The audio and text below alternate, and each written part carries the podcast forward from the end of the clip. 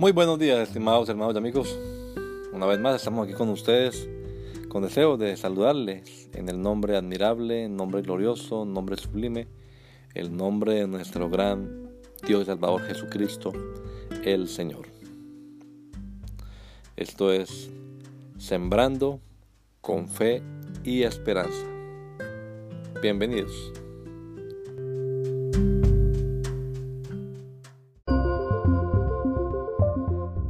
Este salmo. Ahí le han puesto, bueno, en la Biblia Reina Valera dice la protección divina. Amén. Ese es el tema que vamos a estudiar hoy entonces, la protección divina. Y el versículo que quiero que meditemos para sentarnos es que leamos es el, el 18, Salmo 34, 18. Todos a una voz, por favor, hermanos. Cercano está Jehová a los quebrantados de corazón y salva los contritos de espíritu. Una vez más, cercano está Jehová a los quebrantados de corazón y salva a los contritos de espíritu. Amén. Pueden sentarse, ya hemos orado. Vamos a confiar que Dios conoce nuestra necesidad, nuestra situación. Pues realmente es para beber la clase, más que todo. Eh, Johan, es como para bebés. Sí, mejor usted, aquí aprende más conmigo que con los bebés. Ah, ok, pero es que no nada más bebés. mejor aquí va, a entender más ellos. Bien, entonces, eh, hermanos, vamos a pensar un rato, pues, que es como, eh, tenía otra enseñanza para dar hoy, pero anoche estaba pensando que es como, ¿qué les digo? O sea, no podemos como ignorar, ¿verdad?, lo que está pasando a nivel mundial. Entonces es como ser ajenos pues a la realidad, porque uno por todas partes, hermano, es eh, terrible por donde quiera que uno mire, ustedes saben. Solamente se ven imágenes de coronavirus por todas partes, ¿no? En estos días. Ayer alguien me llegó un mensaje, me mandó un mensaje por ahí, por esos que mandan por internet, como muchos mensajes que hay.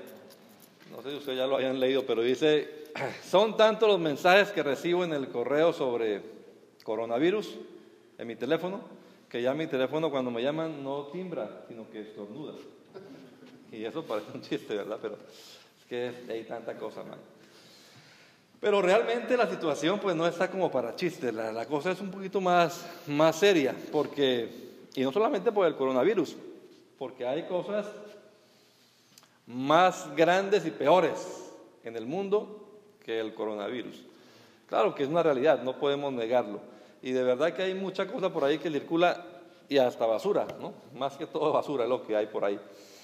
Pero, vea, este mundo está tan, tan loco, tan alienado que cuando uno habla del arrebatamiento de la iglesia, del pronto regreso de Cristo, pues parece que nadie se diera por enterado, ¿no? O sea, la gente escucha, por aquí entra, por aquí sale y no hacen nada. Pero ahora que llegamos del viaje, entonces, eh, pues yo tuve que ir hasta, hasta el supermercado para comprar porque no teníamos nada en la casa para comer. Y qué terrible, hermano, ¿cómo está la situación? Pues no tocaba hacer fila para entrar, no había carne, no había huevos, la leche escasamente puede traer dos para los niños. Entonces, y las filas largotas, ¿no? Eso fue ayer, eh, perdón, el viernes. Entonces, pues, y fui a otro, eh, igual. Entonces la cosa está, la gente escucha esto que llegó el coronavirus y ahí sí se preparan pues supermercados vacíos y todo el mundo listo, ¿verdad? Que venga. Pero cuando decimos, viene el Señor, ah bueno, nadie, nadie piensa en eso. que... Entonces, eh, Ayer también un pastor amigo me mandó, escribió un mensaje que dice, el amor al dinero es la raíz de todos los males. Hoy, con esta pandemia a cuestas, el dinero no puede protegernos, aunque lo hayamos amado. Pero Jesucristo sí puede ayudarnos. Vamos a seguirlo amando. Eso me parece un mensaje muy, muy eh, cierto, ¿no? Porque sí, mucha gente confía en cosas, ¿no? El Salmo 20 dice, estos confían en carros, aquellos en caballos, mas nosotros, del nombre de Jehová nuestro Dios, tendremos memoria. Ellos flaquean y caen, pero nosotros nos levantamos y estamos en pie. Entonces yo quiero hablarles hoy un poquito acerca de esto, de la protección divina. Y pues para que tengamos también una perspectiva bíblica respecto a lo que está pasando, pues eh, no podemos evitarlo, estamos metidos en el mundo. ¿no? Una señora de ahí del vecindario esta mañana me dijo, ¿ustedes van a tener servicio hoy? Le dije, sí, tío, nosotros no. Y como que alarmada, pues porque nos íbamos a reunir. Me dijo, tengan cuidado. Y bueno, pues sí hay que tener cuidado, pero tampoco pues como para, para no hacer nada, ¿no? Estamos de todas maneras bajo autoridad, por ejemplo, los hermanos que vienen de Washington pues cerraron allá el templo y si acá llegan a cerrar pues ni modo, tocará hacer en el apartamento, en la casa, pero pues no podremos reunirnos acá, no es nada. Pero sí quiero invitarles a reflexionar en la palabra del Señor, hermanos. Esta mañana, perdón, esta semana, de pronto ustedes leyeron un devocional que mandé acerca del rey Josafat. Estaba leyendo acerca de este rey. Uno de los pocos reyes buenos que tuvo Jerusalén o Judá. Un profeta le dijo a él, a Josafat le dijo, porque había hecho algo malo, había ayudado a un vecino, al rey de Israel, que era impío. Entonces el profeta fue dijo, ah, ayudando a los malos, ayudando a los que ofenden al Señor. Pero de todas maneras, has dispuesto tu corazón para buscar a Dios. O sea, él tenía esa cosa de buscar al Señor. Era de los pocos reyes buenos, le digo. Entonces él hizo lo bueno ante los ojos del Señor. Habitó pues Josafat en Jerusalén y volvió a salir para visitar al pueblo, desde Berseba hasta los montes de Efraín, y los conducía a Jehová, el Dios de sus padres. O sea, era un rey que buscaba que la gente adorase al Señor. Pero lo encontramos en cierta, cierto pasaje ahí más adelante, lo encontramos muy temeroso, porque la multitud de enemigos que venían contra los judíos a tomar Jerusalén, amonitas y moabitas, era tan numerosa que nadie esperaba una victoria. O sea, en esa época, pues, en las que se pelea hombre con hombre, pues que vengan 300 mil contra 30, eso yo sé, no, pues ni modo, nos mataron. el rey estaba así, estaba asustado, pues, ¿qué, ¿qué, podemos hacer? Viene una multitud muy grande y no, no vamos a poder. Yo quiero leerle el pasaje, esté atento por favor hermano, a eso que lo voy a leer, es la Biblia. Pasadas estas cosas, aconteció que los hijos de Moab y de Amón, y con ellos otros de los amonitas, marcharon contra Josafat para atacarlo. Y fueron algunos a darle aviso a Josafat diciendo, contra ti viene una gran multitud del otro lado del mar de Siria. Ya están en Hasesón Tamar, que es en Gadi. Y Josafat tuvo miedo y humilló su rostro para consultar a Jehová e hizo pregonar ayuno toda Judá. Se congregaron los de Judá para pedir socorro a Jehová y también de todas las ciudades de Judá vinieron a pedir ayuda a Jehová. Entonces Josafat, puesto en pie en medio de la asamblea de Judá y de Jerusalén, en la casa de Jehová, delante del atrio nuevo, dijo, Jehová, Dios de nuestros padres, ¿no eres tú Dios en los cielos y dominas sobre todos los reinos de las naciones? ¿No está en tu mano tal fuerza y poder que no hay quien te resista? Dios nuestro, ¿no expulsaste tú a los habitantes de esta tierra delante de tu pueblo Israel y la diste a la descendencia de tu amigo Abraham para siempre? Ellos la han habitado y han edificado en ella santuario a tu nombre, diciendo, si mal viene sobre nosotros, o espada, o castigo, o pestilencia, o hambre, nos presentaremos delante de esta casa y delante de ti, porque tu nombre está en esta casa. Clamaremos a ti a causa de nuestras tribulaciones, y tú nos oirás y nos salvarás. Ahora pues, aquí están los hijos de Amón y de Moab y de los montes de Seir, cuya tierra no quisiste que pasara Israel cuando venía de la tierra de Egipto, sino que se apartara de ellos y no los destruyera. Ahora ellos nos pagan viniendo a arrojarnos de la heredad que tú nos diste en posesión. Dios nuestro, ¿no los juzgarás tú? Pues nosotros no tenemos fuerza con que enfrentar a esta tan grande multitud que viene contra nosotros. No sabemos qué hacer. Y a ti volvemos nuestros ojos. Todo Judá estaba en pie delante de Jehová con sus niños, mujeres y sus hijos. Y estaba allí Jaciel, hijo de Zacarías, hijo de Benaía, hijo de Jehiel, hijo de Matanías, levita, de los hijos de Asaf, sobre el cual vino el Espíritu de Jehová en medio de la reunión y dijo, oíd toda Judá y vosotros habitantes de Jerusalén, y tú, oh rey Josafat, Jehová os dice así, no temáis ni os amedrentéis delante de esta multitud tan grande, porque no es vuestra la guerra, sino de Dios. Mañana descenderéis contra ellos. Mirad, ellos subirán por la cuesta del Cis y los hallaréis junto al arroyo antes del desierto de Jeruel. No tendréis que pelear vosotros en esta ocasión. Apostaos y quedaos quietos. Veréis cómo la salvación de Jehová vendrá sobre vosotros. Judá y Jerusalén, no temáis ni desmayéis, salid mañana contra ellos, porque Jehová estará con vosotros. Entonces Josafat inclinó su rostro a tierra y también toda Judá y los habitantes de Jerusalén se postraron ante Jehová para adorar a Jehová. Y se levantaron los levitas, los hijos de Coat y de los hijos de Coré, para alabar con gran clamor a Jehová, el Dios de Israel. Cuando se levantaron por la mañana, salieron al desierto de Tecoa. Mientras ellos salían, Josafat puesto en pie dijo, oídme Judá y habitantes de Jerusalén, creed en Jehová vuestro Dios y estaréis seguros. Creed a sus profetas y seréis prosperados. Después de consultar con el pueblo, puso algunos que vestidos de ornamentos sagrados cantaran y alabaran a Jehová mientras salían la gente armada y que dijeran, glorificad a Jehová porque su misericordia es para siempre. Cuando comenzaron a entonar cantos de alabanza, Jehová puso emboscadas contra los hijos de Amón y de Moab y de los montes de Seir, que venían contra Judá, y se mataron unos a los otros. Porque los hijos de Amón y de Moab se levantaron contra los del monte de Seir para matarlos y destruirlos, y cuando acabaron con los del monte de Seir, cada cual ayudó a la destrucción de su compañero. Y luego que vino Judá a la torre del desierto, miraron hacia la multitud, pero solo vieron cadáveres tendidos en la tierra, pues ninguno había escapado. Josafat y su pueblo fueron a despojarlos y hallaron entre los cadáveres muchas riquezas y de vestidos como alhajas preciosas que tomaron para sí, tantos que no los podían llevar.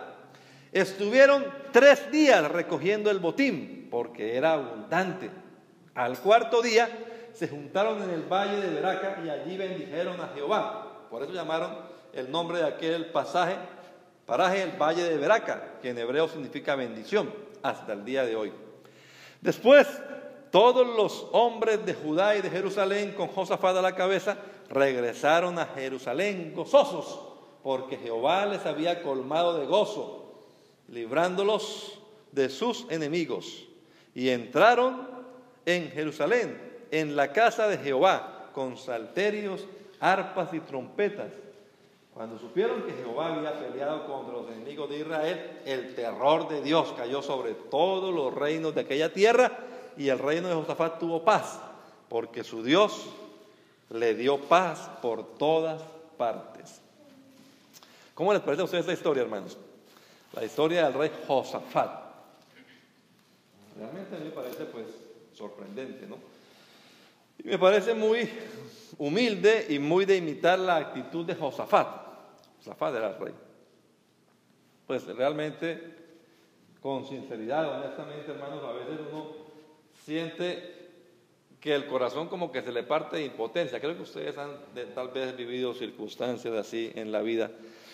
Frente a las cosas que nos llegan a veces, tantas cosas que trae la vida, y uno como humano no puede hacer nada.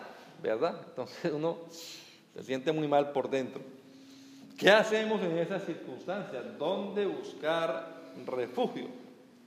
La otra vez yo les contaba cuando estaba con mi hijo enfermo y a mí me dio tanta cosa porque ya ahí casi ahogándose ahí con fiebre y todo y uno sin poder hacer nada. Entonces, orando a Dios, yo le dije a él, Señor, pero yo no amo más a este niño que como lo amas tú, ¿verdad? Entonces le dije, yo no puedo hacer nada, pero tú sí puedes hacer algo. Bueno, oramos. Y sí, gracias a Dios, pues el Señor obró. Pero lo que digo es que a veces uno se siente así como que, ¿qué hago? No puedo hacer nada. ¿Qué podemos hacer nosotros frente a muchas cosas? No solamente el coronavirus, muchas cosas en la vida. ¿Qué podemos hacer? Somos humanos limitados, no somos todopoderosos. Josafat lo reconoció y dijo, no sabemos qué hacer, pero en ti buscamos ayuda. ¿A dónde vamos a acudir? ¿Dónde nos vamos a refugiar en estas circunstancias? Esto que hizo el rey Josafat y todo Jerusalén, toda Judá, de humillarse delante del Señor, de buscar su rostro, de orar, de clamar a Él, es lo que tenemos que hacer nosotros también hoy. Estos salmos, como les dije, que sabemos de memoria muchos, pues nos ayudan a pensar en, en estos momentos, ¿no? Alzaré mis ojos a los montes, ¿de dónde vendrá mi socorro? Mi socorro viene de Jehová que hizo los cielos y la tierra.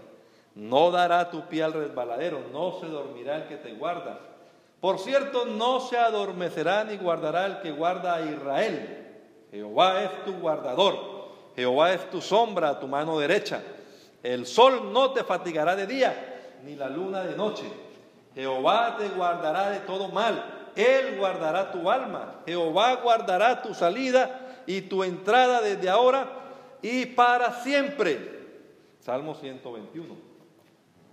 O este otro, que la gente a veces lo abre, lo pone en la puerta de la casa o en la sala. El que habita al abrigo del Altísimo morará bajo la sombra del Omnipotente. Diré yo a Jehová, esperanza mía, castillo mío, mi Dios en quien confiaré. Él te librará del lazo del cazador, de la peste destructora. Con sus plumas te cubrirá y debajo de sus alas estarás seguro. Escudo y protección es su verdad. No temerás el terror nocturno, ni a la saeta que huele de día, ni a la pestilencia que ande en la oscuridad, ni a la mortandad que en medio del día destruya. Caerán a tu lado mil y diez mil a tu diestra, mas a ti no llegarán. Ciertamente con tus ojos mirarás y verás la recompensa de los impíos, porque has puesto a Jehová, que es mi esperanza, al Altísimo por tu habitación. No te sobrevendrá mal, ni plaga tocará tu morada pues a sus ángeles mandará cerca de ti, que te guarden en todos tus caminos. En las manos te llevarán para que tu pie no tropiece en piedra.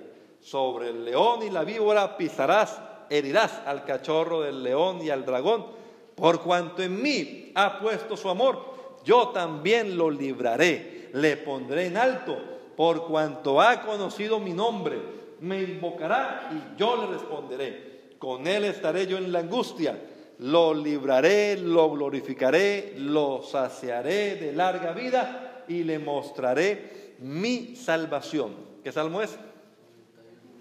El 91. Y ese que la hermana estaba leyendo. Jehová es mi pastor, nada me faltará. En lugares de delicados pastos me hará descansar, junto a aguas de reposo me pastoreará, confortará mi alma, me guiará por sendas de justicia por amor de su nombre, aunque ande en valle de sombra o de muerte, no temeré mal alguno, porque tú estarás conmigo, tu vara y tu callado me infundirán aliento. Aderezas mesa delante de mí en presencia de mis angustiadores. Unges mi cabeza con aceite, mi copa está rebosando. Ciertamente el bien y la misericordia me seguirán todos los días de mi vida y en la casa de Jehová moraré por largos días. ¿Cuál salmo es? El 23. Ya hay otros más, no voy a leerlos todos, pero ustedes saben, hermanos, que estos salmos pues son palabra del Señor. Están allí y algunos de memoria lo sabemos. Pero la cuestión que les estaba diciendo al principio, pero de verdad entendemos el mensaje de estos salmos, porque creo que en estos momentos en los que estamos viviendo es hora de que creamos estos salmos. No únicamente de que lo recitemos, está bien que la memoricemos, la palabra de Dios. Yo me sé muchos versículos y salmos y capítulos, pero todo no es memorizarla, recitarla, porque esto no son palabras mágicas. Hay que entender el mensaje que esta palabra de Dios tiene para nosotros hoy. ¿Qué es lo que nos está diciendo? Bueno, gracias a Dios porque este, esta lectura del pasaje de Josafat, creo, es muy pertinente para lo que está pasando acá. El presidente de la Iglesia Pentecostal Unida Latinoamericana, el hermano Jenner Puentes, nos convocó a todos a través de una circular. Yo les envié una parte, pero es mucho más larga, son tres, cuatro páginas. Y entre las cosas nos convoca a orar al menos una hora diaria, preferiblemente que sea lo primero que hagamos al comenzar el día. Tan pronto usted se levante, o si no, si ya se levanta a hacer su labor, pues levántese una hora antes y vamos a buscar la presencia del Señor una hora antes en oración. Seguramente ustedes se enteraron que también el sábado o el viernes, no sé, en estos días el presidente de los Estados Unidos, el señor Donald Trump, también decretó este día, sacó por decreto que este día de hoy, que es el 15 de marzo, será entonces el Día Nacional de Oración, ¿verdad? ¿Lo vieron ustedes? El Día Nacional de Oración y de volverse a Dios, o sea, como de arrepentirse y buscar al Señor, porque pues la cuestión no está como muy fácil, decían hasta que él mismo tenía ya este virus. Ahora ya dijeron que no, que no lo tiene. Pero aparte de que sea este presidente u otro el que haya dicho eso, lo bueno es que, o, la, sí, lo voy a resaltar, es que tenemos que mirar al Señor. O sea, la respuesta, hermano, no está en la vacuna, bueno, de qué, no, la respuesta está en el Señor. Refugiémonos en el Señor, busquemos al Señor. Eso es precisamente lo que yo quiero invitarles a hacer el día de hoy, hermanos a buscar el verdadero refugio. Cuando la Biblia habla del castillo, castillo no es, uno piensa en un castillo, ay, tan lindo, una casa para vivir, no, era, era una protección. Se escudaban allá en los castillos, ¿verdad? Y allá no pasaba nada. Venían los enemigos, pero no podían entrar. La Biblia dice en Proverbios 18, 10, torre fuerte es el nombre de Jehová. A él correrá el justo y será levantado. Otra versión dice, torre fuerte es el nombre del Señor. A él correrá el justo y levantado será. Busquemos la protección del Señor.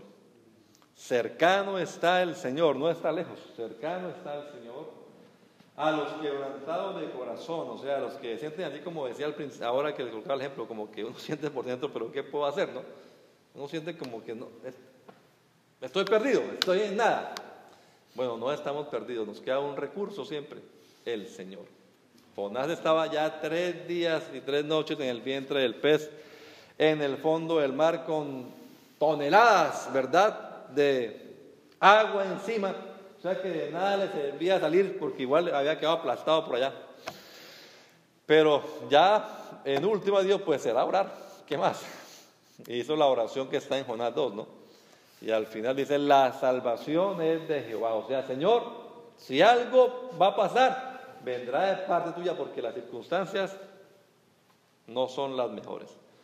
Y cuando terminó de orar, el capítulo dice, y Jehová mandó al pez, hágame el favor y vomite a Jonás en tierra. Porque seguramente salía tan debilucho que ni ahogar ni nadar podría, ¿verdad? Y el pez le tocó nadar y nadar y nadar y buscar una orilla y allá vomitarlo. Dios hace cosas maravillosas. Estos no son fábulas, hermanos, no son cuentos de niños. Estos son realidades históricas que pasaron. Entonces Dios está en nuestra parte. Podemos acudir a Él, refugiarnos en Él. Por otro lado, hermanos, si quiero que analicemos bien esto como aplicación, como reflexión personal. ¿Se puede de verdad un cristiano infectar de coronavirus? Hay mucha gente que manda cosas. Hay gente que está mandando, yo leí por ahí uno que decía que los virus son demonios. Eso no es tan cierto, hermano. O sea, esa gente que manda ese tipo de mensajes es gente que le gusta espiritualizarlo todo. La otra vez que aquí hablamos un día sobre sanidad divina, les decía a los hermanos, algunas enfermedades son causadas, sí, por influencia demoníaca, algunas, pero no todas las enfermedades son demonios, ¿verdad? Yo comí mucho una de estas noches, mucho arroz chino, y en la noche tenía pesadillas y sentía como que, oh, como que ya me elevaba un demonio por allá, pero no era un demonio, era la, la ¿cómo se llama? Indigestión, ¿verdad?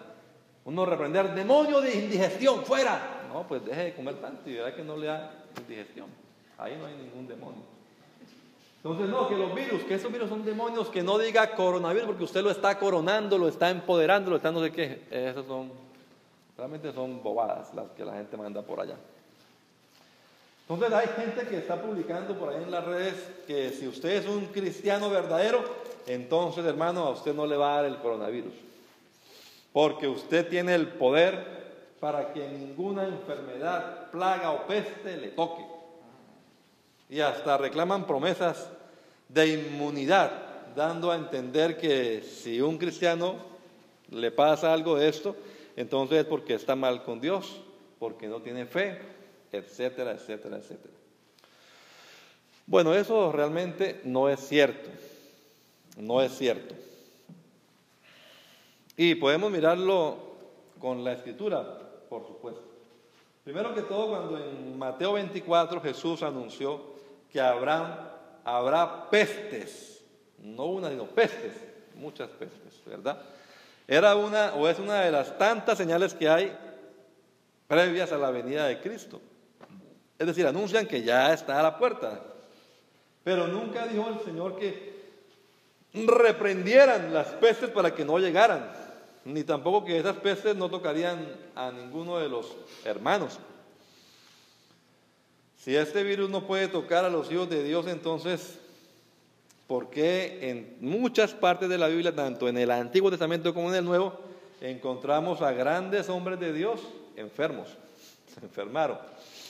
Hay un pasaje en el Antiguo Testamento que me gusta mucho que dice, o me gusta, no me gusta, sino que me llama la atención. Estaba el profeta enfermo de la enfermedad de la cual murió, Eliseo, un hombre que hizo grandes cosas, doble de milagros que Elías, pero estaba enfermo de la enfermedad de la cual murió. Y aún así enfermo, pues Dios lo usaba, ¿no? Y oraba por otros y hacía cosas extraordinarias. Pero en el Nuevo Testamento tenemos, por ejemplo, al apóstol Pablo. ¿Quién va a dudar de la espiritualidad del apóstol Pablo?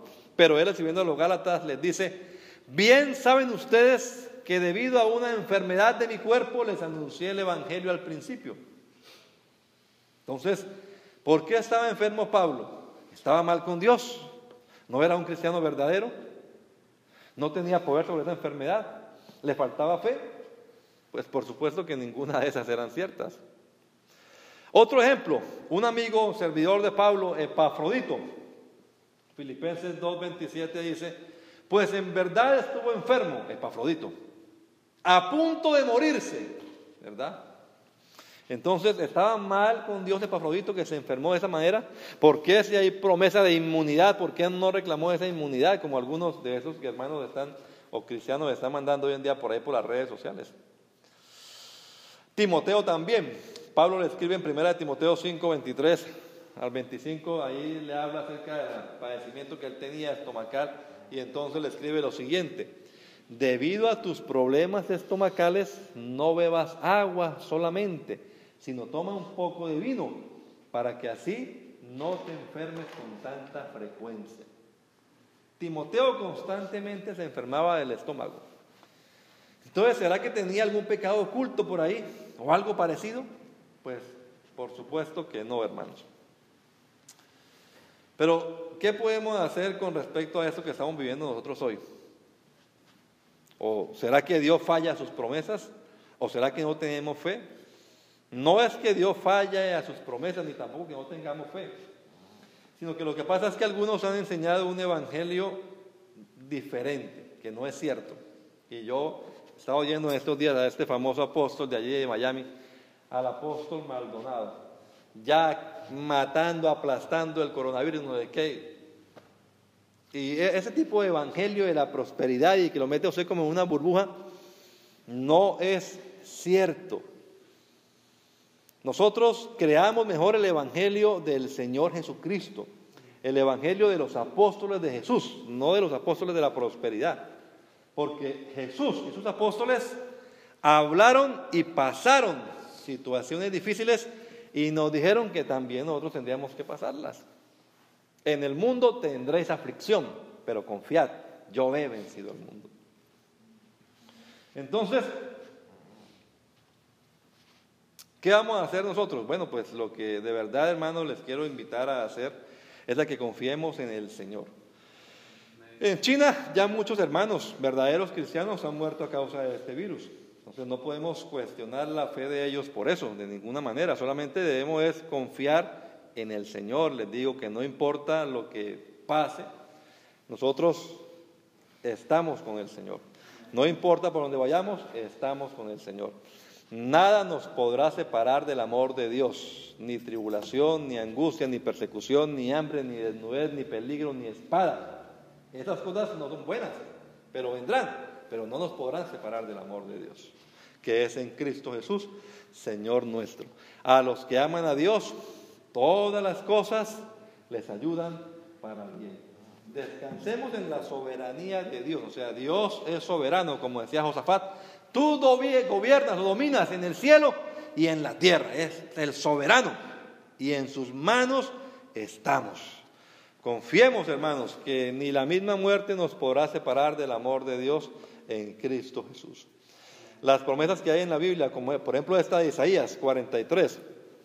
No temas porque yo te redimí, te puse nombre, mío eres tú. Cuando pases por las aguas, yo estaré contigo.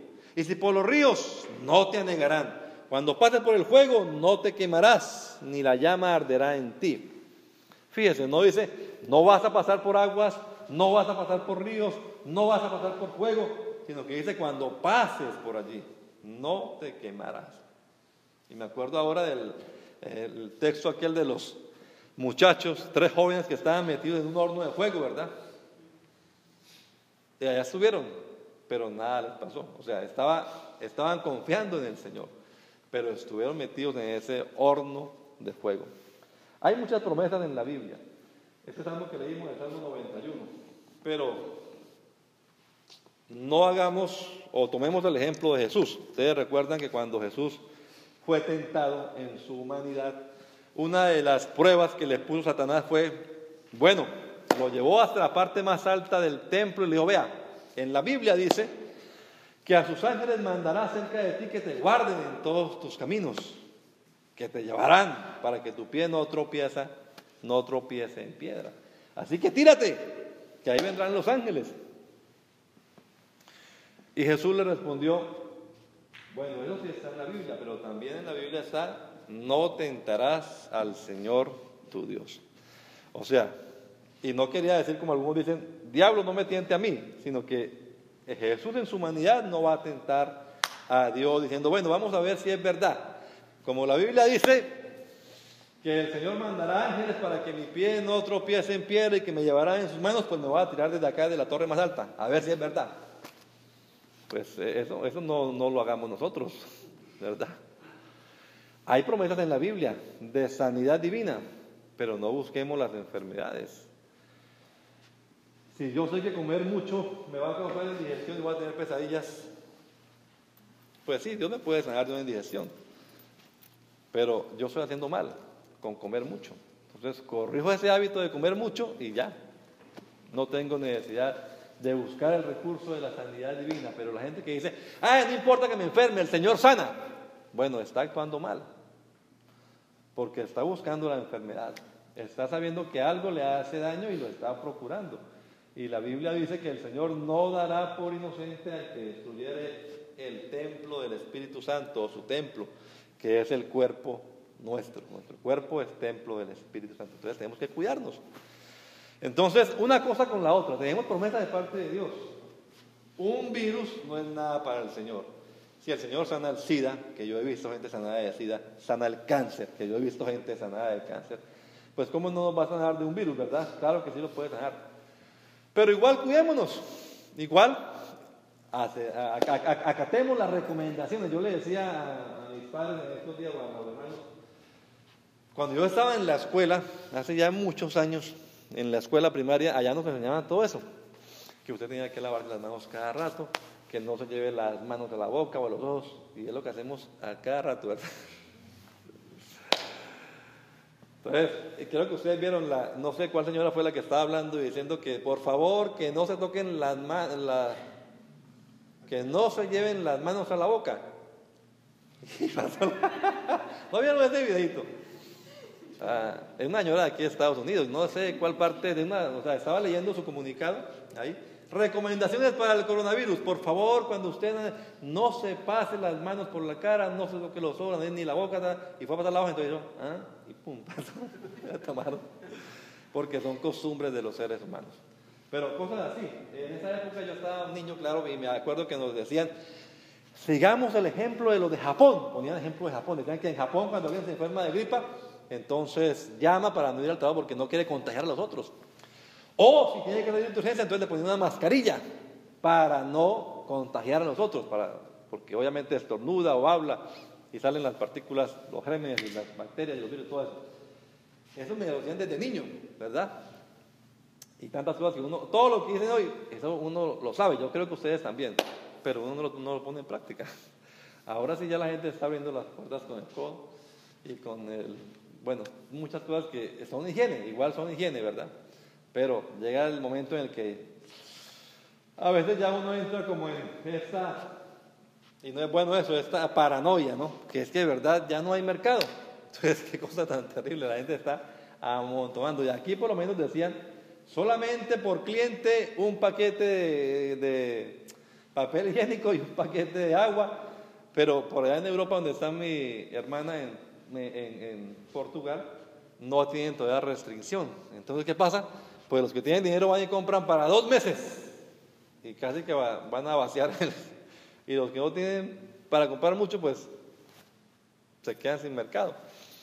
Allá en la fila que estaba haciendo para pagar, un señor llevaba todo su carro, no le miento, todo su carro lleno de comida empacada, o comida preparada, perdón.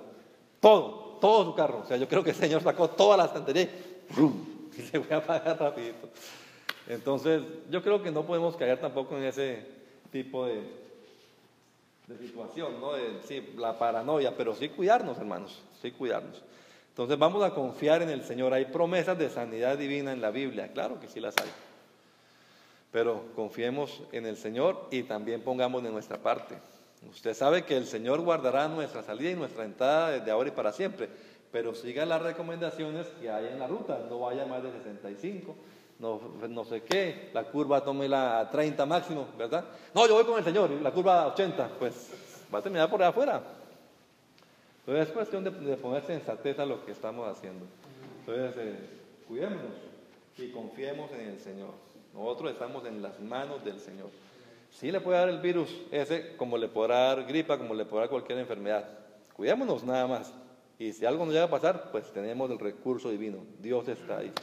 El Señor, sí, la Biblia sí enseña sanidad divina, el Señor sí dice que Él fue hasta el Calvario y que fue herido por, para darnos sanidad, ¿verdad? Las enfermedades las llevó Él en su cuerpo en la cruz para que nosotros seamos curados. Tenemos un recurso divino allí, pero procuremos evitar las enfermedades, seamos sensatos. Vamos a estar en pie, tenga la amabilidad, vamos a hacer una oración, vamos a hablar con Dios.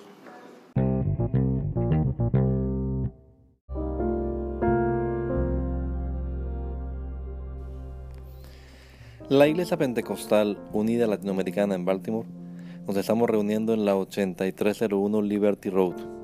8301 Liberty Road, Windsor Mill, Maryland 21244. Y nuestras reuniones son los días domingo a las 8 de la mañana. Domingo 8 de la mañana tenemos el servicio de adoración, alabanza y enseñanza de la palabra de Dios. Venga juntamente con su familia y allegados serán todos bienvenidos a nuestra reunión dominical. Recuerde, Jesucristo es el verdadero Dios y la vida eterna. Primera de Juan 5:20. Y si otros días madrugamos a buscar la comida que perece, ¿por qué no hacerlo el día domingo para buscar la comida que a vida eterna permanece? Le esperamos.